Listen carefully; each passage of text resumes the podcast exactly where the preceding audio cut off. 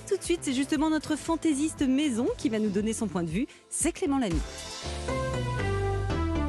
Europe 1. Bonjour Clément. Bonjour tout le monde, un sujet très intéressant aujourd'hui. L'humour, pourquoi aime-t-on autant l'humour? Ah bah, J'ai envie de dire, l'humour c'est comme les dents, plus on en a, plus on sourit. À l'inverse, moins on en a, bah, plus on a l'air con en société. Pour moi, si je devais définir l'humour, c'est un peu comme l'eau. L'humour c'est quelque chose de vital. Ça existe sous plein de formes différentes et c'est un truc insaisissable. Comme mon humour parfois, vous allez voir, vous n'allez pas tout saisir Ah. et c'est normal. Alors attention, c'est pas par hasard que l'humour et euh, l'eau se ressemblent parce que est-ce que vous savez d'où vient le mot humour? Ça vient du latin. Euh, Houmous, houmous, non, non, non. Elle commence fort, Elle Julia. commence fort, elle là, commence fort. c'est- l'émission basée sur le monde. Non, en fait, en latin, ça veut dire liquide. Ah oui. Ah ouais, liquide. C'est sûrement Mm. pour ça qu'on qu'on boit les paroles des humoristes. Ou bien peut-être qu'on adore être payé en liquide, je sais pas. On parle aussi de cachet d'ailleurs, parce que c'est vrai que c'est faire rire et rire, c'est le meilleur des médicaments. Rire, ça fait guérir. Euh, ça fait tous les verbes en rire en fait. Quand on y réfléchit, ça peut faire jouir, ça peut faire frémir, ça peut faire mourir, ça peut attendrir, ça peut fa- non faire cuire. Non, je crois pas. C'est le seul truc. Jamais on a fait une vanne en se disant ça y est, saignant. Ah, j'en refais une alors. Ouais. Attends, dans ce cas. Non, non, c'est vrai que c'est bizarre d'ailleurs cette expression. On dit souvent rire égale un steak. J'ai jamais compris. Si quelqu'un Ouais. peut m'expliquer. Ah Est-ce je- que c'est en valeur énergétique, en calories, j'en sais rien, ce qui serait terrible hein, pour nous les humoristes. Vous en voulez encore? Non les gars, j'ai pris trois entrecôtes, ça va. On va s'arrêter là pour aujourd'hui. Allez. Euh, rire, c'est surtout un énorme système de défense. En Mhm. tout cas, pour beaucoup, on se rend compte que les humoristes, souvent, il y a des choses derrière. Quand on va gratter, oui, je vis avec une psy, hein, Ah oui, aidé, ça, voilà. évidemment.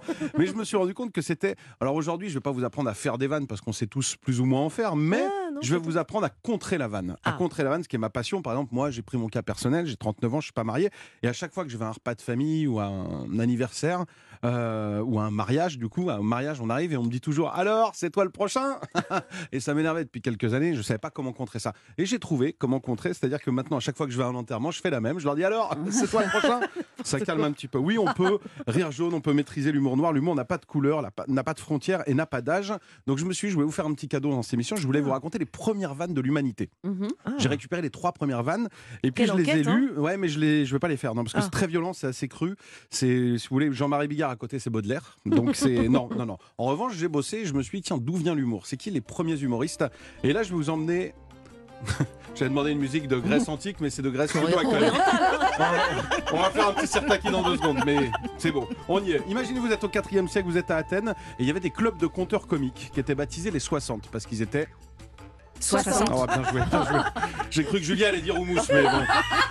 Alors voilà, ils étaient 60 effectivement, et donc ils se réunissaient dans le sanctuaire euh, d'Héraclès à l'époque, et tout le monde allait regarder leurs histoires et se dire Oh, mais c'est génial, c'est fabuleux, et on adorait rire, et euh, donc c'est les premières tragédies, ça commençait comme ça, et puis c'est devenu d'ailleurs courant. Aller chez les 60, si vous avez des amis grecs aujourd'hui, ça veut encore dire on va aller se marier, on va chez les 60, à ne pas confondre avec on va sur les 60, qui en France veut dire on se rapproche doucement de l'âge de la retraite, enfin tout dépend de la journée de demain, mais ça c'est un autre débat. Et à la même époque, euh, il y a eu les rois, notamment en France, qui s'entouraient de fous. Et ça, c'est assez dingue, c'est qu'ils faisaient des, ils prenaient des vrais fous au tout début. Donc ça, c'est vrai.